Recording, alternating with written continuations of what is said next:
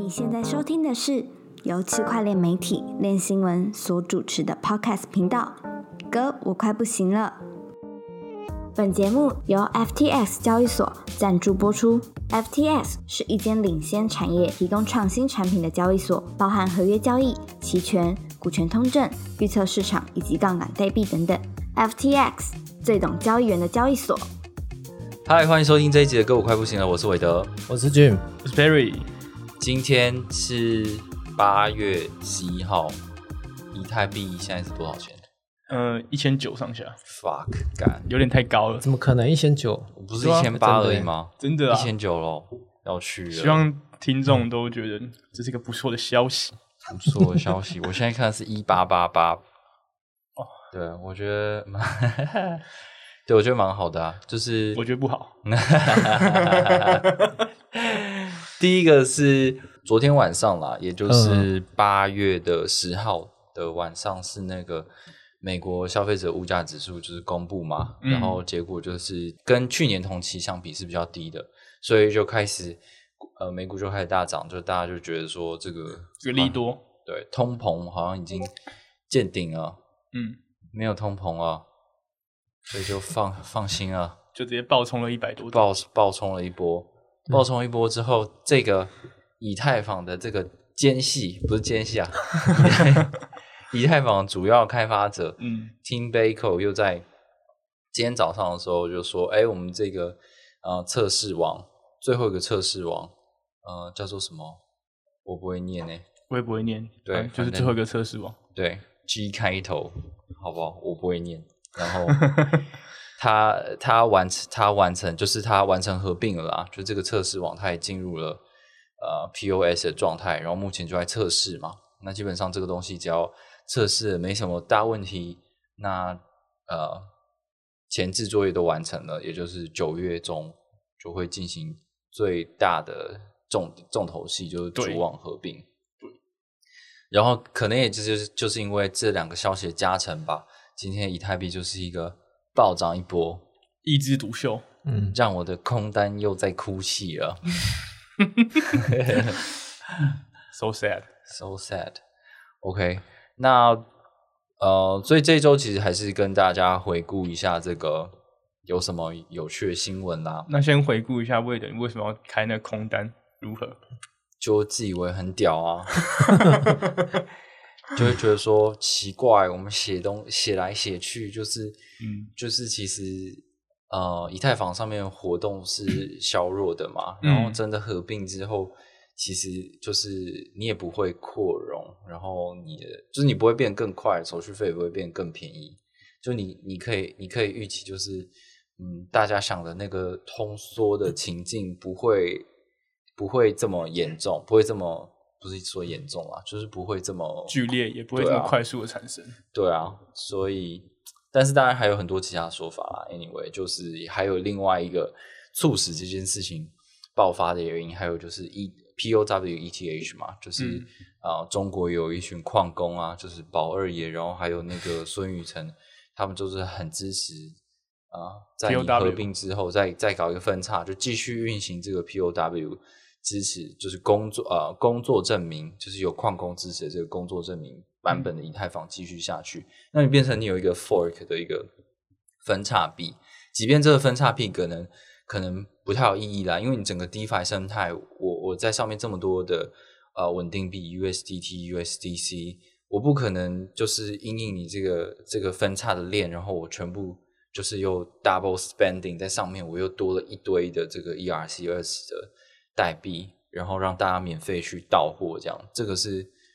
嗯不太容易发生的事情啊。嗯就是现在 USDC 跟就 Tether 跟 Circle，他们这这两个稳最大的稳定币公司都已经表态了，就是我们只会支持这个 POS 版的以太坊。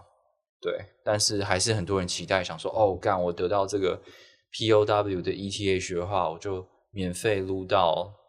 另外一个空币头，对吧、就算它只有百分之一的价值，那只要有人愿意去赌这一个币的话，我就有机会把它狠狠倒到他的身上，倒到他脸上。对啊，莫莫蛮莫名其妙的原因啊，对吧、实就是从各个角度去看，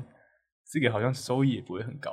对啊，以目以目前来看的话，就是这个呃孙宇晨投资的那个那个交易所，就是 Polynix 嘛，对啊嗯，Polynix、跟呃就是他有上他有上这个交易嘛，交易对对，叫做 ETHW 对。对上 E ETH，对，那那个价格是差的蛮多的啦，好像只有它百分之一的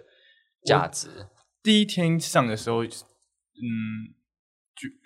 稳定价的时候大概是七趴，但现在又又再掉下来一点，七趴是什么意思？就是它哦，它的七趴吗？对，就是对对。你一个呃一个 ETH POW 只等于零点，就只等于七趴的 ETH POS，对啊，对吧？对，因为它的交易对不是对 U，它就是两个 ETH 对，就是 POW 的 ETH 对上 POS 的 ETH，所以当今天价格是呃哦一的时候，那他们就是均衡价格，就是对。就是一就是等价，B B Max 的好像比较比较直观一点，它的哦。就是现在是七十四块，哦，它它是直接对 U，对，哦，呃，有对啊，有对 U 的。然后我昨天看这个，就是就是这个 Pol Polonix 上面也有也有这个 ETHW 对 ETH 的，就是它它其实也有这样的交易对。哦，嗯那以现在的俊哥来看，一个 E ETH POW 是七十四块的话，换算现除以现在当前以太坊价格的话，大概只占了四趴，所以跟 P 网是对不起来的，是就？他们的价格可能不会一样，嗯，对啊，这这很正常的啊。嗯，对啊，这要看实时价格啦，因为我们现在也没有把两个平台都打出打开出来看，所以反正你可以知道说说哦，现在都还这个东西都还没有出现它的预期的价值，就是只有这样子而已。对，它的到货潮都还没出现，等对啊到时候大家都有分差比之后，一砸它还会有多少价格，对啊，有多少流动性？嗯，有可能就是，反正对于有很多以太币的人来说的话，我也没差。反正你要给我，我有超多的，我就是开心砸就砸，开心拉就拉。那能撸到多少撸多少。对，那如果我可以吸引到一些投机的人进来，然后把它当做是狗狗币，就是这种民营民营特性的币一样在玩的话，那有可能就是我还是可以赚到钱啊。就像是那时候 Luna 已经低到不能再低了，但是还是有很多人想说，哦，它都已经要归零了，那我再进去抄底这样，然后对，还是有这种投机的市场出现呐、嗯，对啊，对，那哎，那 Perry 要不要讲一下你的那个客家人的故事？什么客家人的故事 怎？么那么跳？你说我去租房子吗？对啊，这么突然？哦，对，就是最近我在台北找房子，嗯然后因为今年有三百亿扩大的租屋补助，是。对，然后我就跟我的两个朋友们合租了一个真真式的公寓，对，有三个人，因为他们的租在温屋补助州街，对，在温州街还不错，地点还不错，对然后他的租屋补助的办法是你没有，你只要符合资格，一份契约就可以申请一个补助，是。你只要住在台北市，你申请成功，每个月就有三千六百块。哇，对但是因为我们三个人，所以我们想问房东能不能签三份契约，这样我们就他就是我们每个人都当他的承租人，然后一人租一个套房这样。哦，对，一一人租一间雅房啊。对，这样的话我们就可以三个人都申请，嗯每个人每个月都有补助，对跟原本只能申请一份来说，就是会有更省钱。对，嗯然后我们那时候就问房东说：“哎，房东啊，你原本是想要租就是一份合约嘛？但方不方便？就是因为我们三个人都要租，你可以给我们三份合约这样。”然后房东就说：“就说，啊，你是客家人哦，说啊，你们这种这种知识分子，其实应该不错吧？那一点点钱在计较什么？呃，哦，对，就这样直接被被追回去。三千五，我还是会想撸啊，这也不是不是一个小钱呢。一个月三千多块，对啊，不知道大家怎么想啊？对重重点是 Perry 真的是客家人，但所以他也不能否认，因为他同行的有人同行的有不是客家人的哦。那你那对啊，但同行的人觉得，如果自己受到侮辱了，这样也很本身也是很侮辱客家人啊。对，因为我朋友他跟我说他觉得受侮辱了，我不知道，我也不知道怎么想。我那我当时就说，嗯、对啊。然后房东就一脸就是难怪哦 的感觉，我觉得太哭了吧？对啊，对啊就好像是我我是黑人，然后我跟我的那个拉丁人的朋友出去，然后拉丁人的朋友被骂说你是 nigger，然后他就觉得他自己受到侮辱，然后身为黑人的我到底是作何感想？五味杂陈呢，对啊，就是啊，就是这样的故事，也可是其实我也没有觉得那个啊很受伤啊，对啊，反正我就因为客家人已经在网络上被各种霸凌，各种笑话羞辱了。我是觉得还好，因为其实真的蛮抠的。对啊，有想到我爸，我觉得我干好抠哦。这样讲就好像也还好。其实我们这段是受到这个台北市政府的赞助提供啊，对，就租屋补助。对，这个租屋补助从七月开始到今年八月底就结束了。哦付对，好好短的一个时间哦。对，它只是只有两个月的申请时间，所以有有资格申请的可以赶快去看一下。哦，好啦，反正我觉得就是是开玩笑的啊，我们没有收到补助啊，但是没有收到那个，但是就我觉得反正是熊市嘛，所以我们就多元化一下我们 podcast 的收入，就从卖卖海产的啊、卖衣服的啊都可以来这边自入，然后我们可以想一些小短剧之类的。但但这是真实发生的我，这是真实发生的啊。对，Perry 真的是客家人，而且他真的有被问说：“哎、你是客家人 我还第一次在路上被在生活中被这样问。哦，对，蛮屌的。？”好，那进入我们第一个主题啊。这个主题呢是有一点硬，可是我觉得它它是蛮重要的。就是不知道大家知不知道，就是 DeFi 有一个蛮知名的协议叫做 Tornado Cash、Tornado 就是那个龙卷风嘛，龙卷风。那它为什么会取这个名字呢？就是它那个就是会一直炫嘛，这样 把你的币洗的很干净。，对，它就是一个混币协议对，它是一个去中心化的混币协议，就是说你把你的这个钱打进去之后呢，然后这个智能合约就会自动的生成一个那个私钥，然后可以让再让你把钱领出去，所以你反正你可以让这个钱进去之后，然后再出到你预期的另外一个地址里面，这样子。那、嗯，这个东西呢，就是可以隐匿踪迹嘛。因为大家知道，就是虽然说区块链的交易记录是匿名的，可是上面的地址的金流都是一清二楚。嗯所以基本上，如果你的金你的地址是有被识别出来的话，你拿了哪个地址什么钱，然后你把它转到哪里去的话，都可以一直追踪下去的。那所以就是对于呃有一些不想要让别人知道他的金流的人，就会透过这样子的服务去做一些金流的隐匿。那呃过去就是很多的骇客事件。我们我们就是写新闻都经历很多骇客事件嘛，然后都、嗯到最后都会发现说这些骇客都有把钱转到 Tornado Cash 的一个行为这样子。那这个礼拜就是发生了一个新闻啦，就是这个美国财政部底下有一个这个外国资产的办公室对，叫做 OFAC，对 OFAC，然后他就提出了一个这个制裁的名单。那这是制裁名单很有趣，它它包括了呃 Tornado Cash 这个协议本身，还有它的网站，以及跟这个协议有关的很多的这个地址地址，加密货币的地址。那这个事情就比较特别，因为以前的话可能是比如说针对一个国家啊，或者针嗯对一些公司，还有组恶意组织之类的。对，但他这是第一次，就是用这个针对一个协议，一个软体，对，对，蛮特别的，它是非实体的东西。没错。然后，所以大家就开始紧张啦。你可以看到说，很多的这个呃公司，他们都已经跳出来说，呃，我们会配合这个呃政府的需求，反正你是只要你是美国的用户，因为嗯。你只要有美国用户，然后他们有跟这个 Tornado Cash 有过交互的，然后他又来使用你的服务的话，或者是呃，这个因为 Tornado Cash 里面有很多的稳定币嘛、嗯。U s d c 什么的，对，那这个东西的话都是在制裁的呃范围里面，所以 Circle 也也说，就是我们会配合这个政策。对，但这个东西其实是有点严重的，因为它这个 OFAC 就是外国资产办公室，是美国财政部底下的一个单位。嗯，对它，它底下有个制裁清单，里面嗯清单都是一些国际通缉犯啊，或是暴政的官员，还有一些恐怖分子。对，嗯所以他就是这个清单中的人，你只要是美国公民，在没有允许的之下，你是没办法，你是不能够跟他们进行任何的交易行为的。然后对，只要你被被发现跟他们有一些交易上的行为往来的话，你会被判，呃，很很重的罚款，嗯甚至有可能会坐牢。坐牢。对，嗯，对，那这个事情就，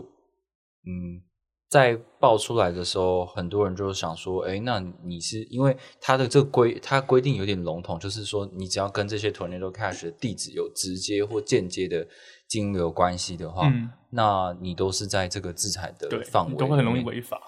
那就是，所以这个区块链上就有人在做一个事情，就是我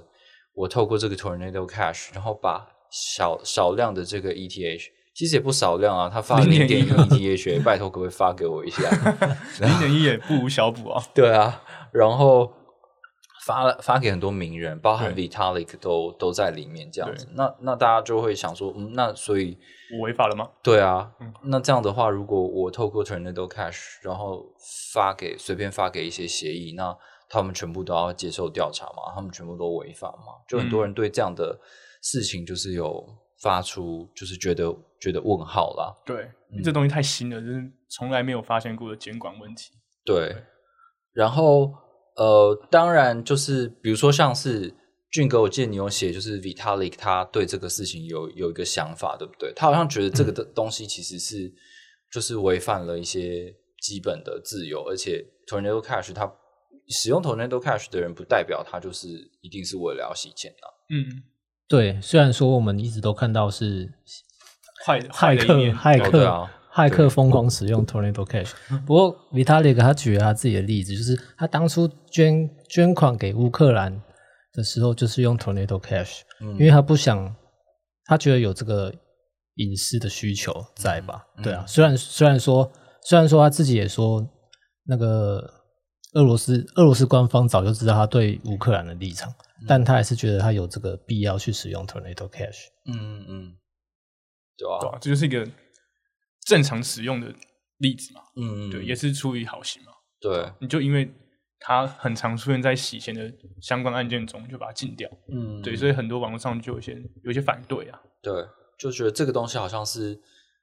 他们觉得就是违反了人权吧，就是这是嗯我有我的、我有我的自由，然后你为什么要这样子去禁止？对对很多人都是以美国宪法第一修正案去讲说它危险的。对啊嗯，但就呃，我觉得在特别是在这个这个区块链的世界，就好像你很很会很容易遇到一个冲突，就是这个隐私保护隐私跟监管。这个你要怎么样防止非法行动，跟你要同时维维护隐私，这好像是一个很难平衡的事情。嗯，而且区块链世界就很多是涉及这种跨国的呃犯罪行为。对，对，就是好，大家都说有需求，可是你不得不承认，就是这些链上的数据分析公司都都有统计出来说，啊，你绝大部多数的活动确实都是跟洗钱洗钱行为有关，然后多数的骇客，这尤其是美国很在意这种北韩组织的活动，嗯因为他们就想要反洗钱、反恐嘛。那北韩组织就是他们最在意的这种团体，那他又大量的在使用你的这些协议，他怎么可能不去执法呢？嗯，对啊，那回再回到更早之前，其实那个 Uniswap 他们之前也有遇到说，哦，因为 Uniswap 也是一个开源开放的协议嘛，你可以随便在随意的在上面提供流动性，然后让大家在那边做代币兑换。可是因为有一些代币它是涉及证券属性的，然后所以呃 Uniswap 也自己把它的这个前端就是有做一些呃过滤的措施，就是说你只要列入这种嫌疑的，我们会在前端网页里面把它挡掉。就是如果你是用官方的前方前端的网页去用 Uniswap 的话，你是没办法找到这些呃可能会犯法的资产的。对，但是当然还是有人透过呃开源的前端的，然后去就还是可以去造访这些资产，只是那可能就跟这个 Uniswap 的开发团队这个团体本身是没有关系的，至少他已经做到说哦，我就是这样，不不那个了。对啊，因为这个网站是我们做的，我提供给大家使用，嗯，但我的城市码是开源的，大家都可以使用，这没有一个归属的权限。嗯嗯，对。然后我记得那件事情发生不久之后，因为 Tornado Cash 它其实就是一个很高风险的协议，嗯他那时候就有说，哦，那我们也会主动配合那个就是这个 OFAC 这个这个他们提供的这些有被制裁的列清单对的地址，我们会自己去过滤掉它。那那时候当然也是有引起一阵讨论，不过看起来之后的很多骇客事件，骇客都还是在用你的协议啊，所嗯以就算你自己去挡掉那一些高风险的地址也没有用，只要你的城市码是开源的，对我就可以用。对啊，嗯、跟就是，嗯，你自己去挡这些地址，那不代表说所有的洗洗钱行为就不会在你的协议上面发生，它还是会继续发生。嗯，对，而且你可能你只是挡这些呃外来的地址的话，就防不胜防，所以干脆我就直接把你的这个协议整个挡掉。那也引起了非常多的讨论啊。嗯，嗯，对啊，就好像我当初第一次看到，最开始看到这新闻，就觉得好像就是加密圈的特色就少了一点了，哦，就不能用 Tornado Cash 做洗钱的时候，对啊对啊，所以呃，大家也会在想说，好，你今天已经监管其实是已经可以就是公布说你这个协议的地址是智能合约地址是这样，跟你有关的资金地址是这样，我就是要制裁这个。嗯，那今天只是 Tornado Cash，如果之后有很其他更多的东西呢，你们在使用的东西全部都会挡掉的话，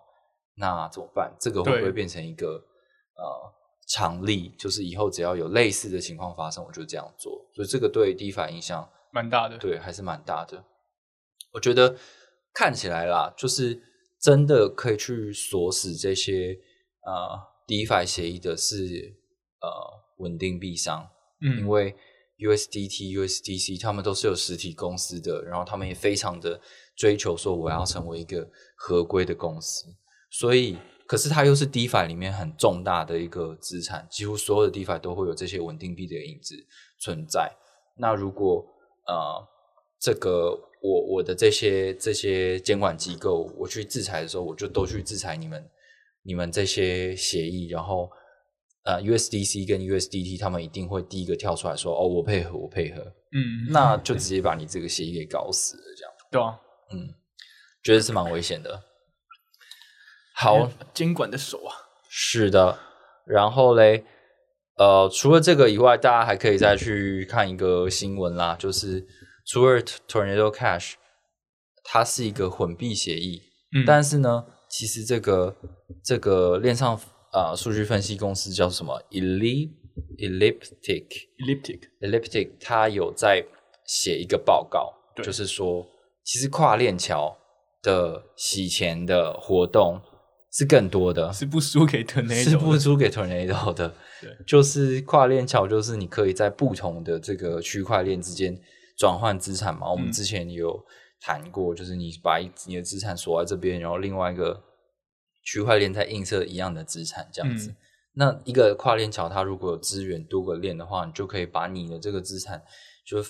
呃放转到各个链上，就是有很多的跳板，就是你又转到了一个新的账本了，这样。那这个东西反而是一个很大很大的洗钱活动的来源。那他就点出了那个呃，就 R E N Ren Protocol 它的一个跨链桥叫 Ren Bridge。他说你这个跨链桥参就是呃里面有包含的，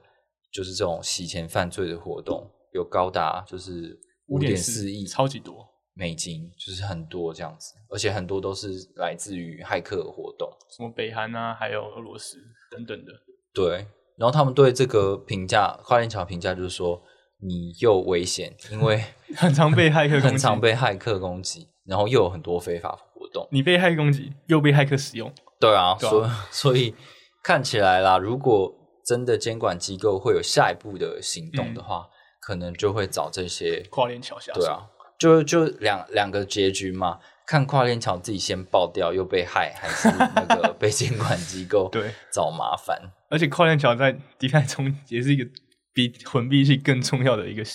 一个资的协议的类型。对啊，对啊，对啊现，在大家都嘛在跨链跨来跨去跨来跨去，layer one、layer Two 等等的。当你跨链桥被盯上，哇，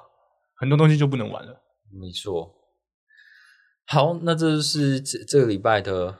第一个重大的消息。那第二个呢，是跟这个 POW ETH 有关系的。虽然说我们就是当然讲讲了很多，就是关于这个 POW ETH，它其实对于生态发展来说不太有意义的一些地方。但是这个 BitMax Research 它其实有讲出一些很实际的观点啦，就是总之它就是一个可以撸的一个一个钱。那它也提供你说这个东西怎么撸，怎么套利。POW 它其实有一些 POW ETH 它可能做不太起来的一些关键的说法啊。就 BMax 它有提到两个两个套利方式啊，那我自己觉得这一次的分叉不像不像当初比特币现金那么单纯了，因为以太坊上面有很多生态嘛，嗯它这是分叉你所有的链上资产，你在 Uniswap 的提供的流动性，然后你在阿伟存入的币，然后我的花脸机器人都会都会变两只，都会 double，对，所以就情况就变得有点复杂。对，那它提供两个套利的策略，第一个是比较佛系的，呃，像我来说，我可能什么都不做，然后到时候等等中国矿工他他们那边分叉以太坊之后，然后我再看我那边有映射出什么什么资产，嗯那我再把那些那些资产全部换成 POW 链上的以太以太币，然后再把它拿到交易所去卖掉。嗯。嗯，这是一个，诶、也算是无本吧，对，也是无本无本套利。第第二个套利方式比较激进一点，就是和立即成为交易达人，赚取高达十一 percent 的佣金。对忽高忽低的行情感到迷茫吗？全球三大交易所 Bybit 已上线跟单交易功能。若你是加密货币新手，畏惧在波涛汹涌的市场中航行，一起成为跟单用户，追随交易达人的脚步。无论是扩大投资组合，获取交易经验，Bybit 跟单交易平台都是您的最佳选择。在合并之前，我会尽可能去弄到更多的 USDC，然后映射之后呢，我再把 POW 链上的 US USDC 全部拿去买 POW 链的以太币，然后等交易所支援之后，我再把那一些假的以太币拿去卖掉。嗯哼嗯对啊。可是 Circle 都说他们不不支援 POW，对啊？对，所以就是那一些 USDC 会贬值的非常严重，但是 POW 链上的智能合约可能还是会自动运行，所以你还是可以去 Uniswap 把你的 USDC 兑换成假的以太，对啊，哦，再把它拿去交易所卖掉。也。不是假的以太啊，是 POW 是真的的以太。POW 以太。假的 USDC 可以换 POW 的以太，对，对。就到时候就看 看大家谁动作快了。对啊，所以这个不就很明显就是会变成一个很疯狂的情境嘛？假设假设这个东西真的可以运行的话，就是就是你有很大量的这个不被承认的 USDC，然后嗯它可能会先把这个呃分叉出来的 Uniswap 或其他的协议上面的流动性池的这个 ETH 掏空嘛。反正我就先把它换换掉再说，然后再把它转出来，然后转到交易所，交易所就有一大堆的这个 ETHW，然后又被换成了就是 POS 的 ETH，这样，然后再倒一波。会会不会再倒这这这是你你对你空单的期待吧？对啊，对啊，但我应该会先被嘎爆啦，我也等不到那一刻。因为对啊，因为现在 可能有一部分的原原因是因为大家想透过刚才的方式嗯，去套利嘛，对，所以会可能会去买 USDC 或是买 ETH，对嗯。吧、因为你现在买 ETH，到时候分叉之后，两条链上都有 ETH，、嗯。你就会把 POW 的 ETH 卖掉，可能啊，也可能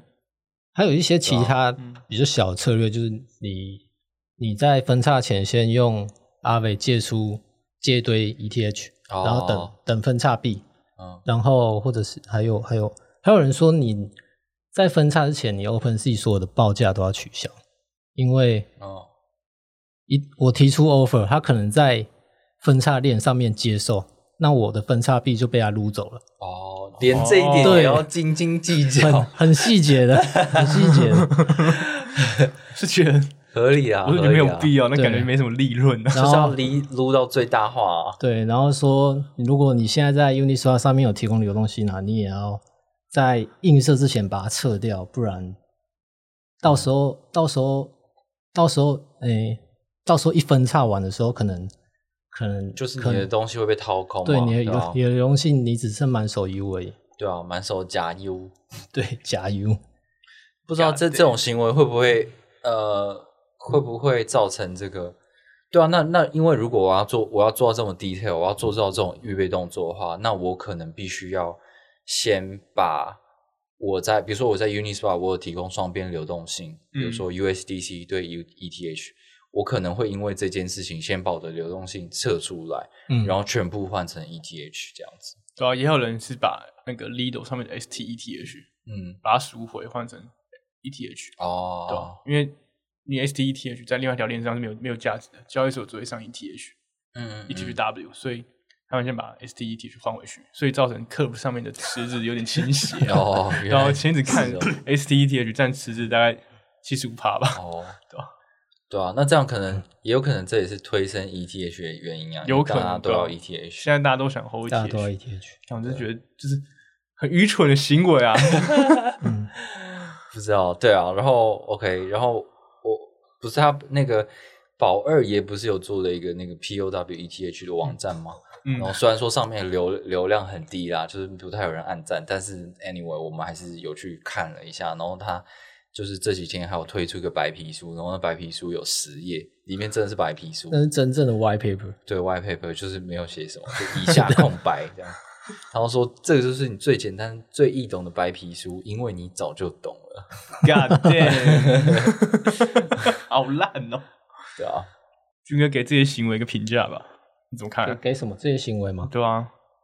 蛮炫蛮炫炮的，就是 现在连分叉都越来越复杂了，真的，以前分叉简单多，没以前多单那么深纯啊，BCH 拿了就去交易所砸掉就好了。对啊。可是他还是活了蛮久的啊、哦，对，对吧？对，但是，嗯、是谁说的啊、哦，那个哈鼠说的，那个嗯。Proda 的研究员，嗯。他说，以 BCH 或是 ETC 这种例子来看，他们都是分叉嘛，但他们其实都有他们的小众支持者，他们是不同的链、不同的名字、不同的想法跟做法。嗯哼，对，但他说你去分叉 ETH，你另外一条链也叫 ETH，只是共识机制不同，嗯。这件事情是非常愚蠢的。对，前面的人不是没有想过，是你根本就不需要这么做，因为嗯当你的所有的理念都是一样的，只是它只有公司机制不同的时候，嗯。是没有意义的。对啊，就呃，如果是 BCH 的话，他们就是可能对比特币的发展不同嘛，就是嗯他们可能想要扩容啊，然后做不一样的、更有效率的呃，这个这个比比特币，嗯。或者是维持原先的比特币，就是比特币该涨怎么样，就是应该原封不动的，就是怎么样的比特币。那啊，那个 ETC 就是以太坊经典 Ethereum Classic 的话，它是有一个历史事件嘛，嗯就是有一个骇客事件发生，然后有一群人认为说，哎，我们就是应该要呃尊重我们这个账本的结果啊，怎么可以为因为一个骇客事件发生会影响到网络的安全，我们就把它呃重组回去，然后然后变成另外一条链呢？就是呃，它有它的它有它对，它有它的意识形态发生这样子。嗯那嗯，但因为以太坊也发发展蛮久了，上面有很多生态，然后它可能是 DeFi 或者是这个 NFT 支持的这些生态，这些感觉都是不太容许分叉，就是重复的东西。比如说你有重复的稳定币，这是很严嗯重的事情，或者是你有重复的 NFT，这可能对他们原本的这些呃金融生态都有很严重的影响。嗯，对，所以感觉发展到现在，你要在完完整整 fork 一个生态，而且你要获得社群的支持是很难的一件事情啊！你你终究只会去尊重那一个你觉得最有价值的地方。嗯，而且可以看出，这想要做这么想要做这件事的，就是矿工们嘛，嗯嗯嗯，那这也很合理啊。嗯因为转成 POS，他们的收益肯定会下降很多，对啊赚不了钱的，嗯，对啊，就是他们就直接退出了，对啊也没有对啊，所以他们嗯可能某种程度来讲，只是想要维护自己的利益而已。嗯，对啊嗯，嗯，对啊，但是对，反正就是呃，还是有很多的矿工会觉得说，哦，我们就是默默的为这个网络付出了很多啊，然后当然这个、哦这个制度的呃结束之后就抛下我们，对对对，嗯、但是有有正面的这样看的人，也有负面这样看的的人，所以啊、不知道。但是你现在这个生态就是这样朝这个方向发展。对吧、社群的共识就是 POS，嗯，我没有写一篇文章是，就是关于就是用这个影片去看去解释和以太坊合并的这个事情。我自己是蛮喜欢这一个 YouTuber 的，就是他做了很多很好的影片，然后让你可以很清楚理解。它叫做 Fimatics，然后标题叫做“看影片解释以太坊合并的动机跟常见的误解”。我觉得在这个里面可以看到嗯很多细节的事情。对，推荐大家去看。好，那我们今天要讲最后一个主题呢，会稍微比较轻松一点了，就是 Solana 上面最大的 NFT 交易平台叫做 Magic Eden。我们上个礼拜好像有讲嘛，就是他想要进军以太坊的事情。对，那进军以太坊坊，以目前的状况来说的话，感觉是还没什么声量啦。嗯，还在做，嗯，然后，但他最近有一个提案，就是他去想要拉拢这个以太坊最大的 NFT 社群，就是 Bored App B A Y C 无聊猿的这个社群，他们有自己做了一个道，叫做 ApeCoin 道嘛，就是几个持有人，然后都是一些有名的科技业的名人，然后他们组在一起，就是帮这个无聊园去发了一个币，叫做 APE Ape。对，那 Magic Eden 就做做了一个提案，就是说，呃，我们可以免费的帮你们做一个专属于 ApeCoin 社群的交易，呃，NFT 交易平台，它的费用超级低，然后用、主要是用 AppCoin 支付，所以你们可以得到的是什么呢？是呃，Ape ApeCoin 有一个应用场景，而且你们有专属的交易所，而且很便宜，这样子。对，那它就等于是去拉拢这个最大的社群。这件事情其实，在上周有讲到，因为他说他们除了想要进军以太坊，还有一个目的就是要跟各大品牌合作嘛。嗯，对，所以他可以这件事情就可以看出来，他们第一个目标就是就是播 App。对，嗯但这件事情也意外的引起了一些争议。对，就是我们马吉大哥黄立成他就不爽了，为什么他会不爽呢？好奇怪啊，话剧社接法。对，因为 AppCoin 它在几个月前就推出嘛，然后马吉大哥黄立成他作为很知名的无聊猿生态的支持者，他一直以来都在为 AppCoin 发展发展项目、发展协议等等的。嗯他第一个做的就是交易市场。对，嗯在 Magic Eden 提案之前，他就已经做好一个专属于 AppCoin 的交易市场了。对，你在上面可以可以，虽然现在是测试版，但你可以在上面看到各式各样的专案，对然后你可以用 AppCoin 交易，然后交易费也比较便宜。嗯，对，，所以说 Magic Eden 虽然有这个提案，但黄立成他早就做了，而且这件事情已经已经有个雏形了。对，而且他那时候还有提出说，就是如果你用这个 ApeCoin 买的话，我们还可以帮你销毁掉对啊，还可以提升 AppCoin 的价格，对对，然后他就觉得，哎、啊，我们早一直在做做这件事做这么久了，啊，今天 Magic Eden 这个人过来，你就帮他们推广，嗯，对，然后我们做那么久，你什么也没说，不帮我转推一下我们的贴文，他对暴怒，他他是怎么帮他帮他们推广？他就是有转推吗 retweet 对啊 对啊对啊，转推，就然后大哥就不爽了。对啊，对对对对对，AppCoin 他们就 retweet 说，哎、他们现在有有个提案是 Magic Eden 的，大家可以去关注一下。对，然后大哥就转就转推了 AppCoin 的转推，嗯，呛他们说你从来没有帮我们转推过，我一直以来都做这做那么久了，我还做一个 App by 就是 DeFi 协议，我也做了，你也没有发出声音过，对吧？没？错，所以他就不爽了，他就他不懂怎么办呢？他就直接他是很有实质的行为的，他直接去市场上把他的 MAYC 砸掉，他第一天就砸了十三个，嗯，今天又砸了十二个，哇，但他还有七十五个，超多，对，但是他也把他手上的 AppCoin 从他原本账户转移到另外一个账户，嗯，然后再转到币安全部砸掉，对，不确定有没有全部砸掉对啊，不知道有没有全部砸掉，但是这件事情发生当天的 AppCoin 交易量特别高，有一个很红的柱子，有下跌对。啦，然后高的交易量这样，那天跌了八趴吧对，昨天就是昨天的事。对，然后他那他转了大概一百多万颗的 AppCoin，我我们就是无法去判断说到底他有没有砸掉，但是通常这样子的动作就是在告诉你说，哎、我转进去交易所咯，那我要嗯做什么？你你看着办，对啊，他可能搞不好根本没砸，但大家看到他转了，就想说干，先抛掉再说，这样，，对对，而且今天他有再写一篇推文，他哦，说说你还就是类似说你还要继续持有吗？他说我不要，我改持有 ETH 对。但他也没有很直接的说我把 ApeCoin 砸掉啊，这样哦对。对啊，呃，不过我们有发现到发现一件事情啊，就是他他昨天就是他有骂脏话，然后在对。他有在干搞那个 ApeCoin 到，就说你们的治理根本就是烂透了烂透了很这样子。但今天就删掉了啊，可是还是有被我们记录下来。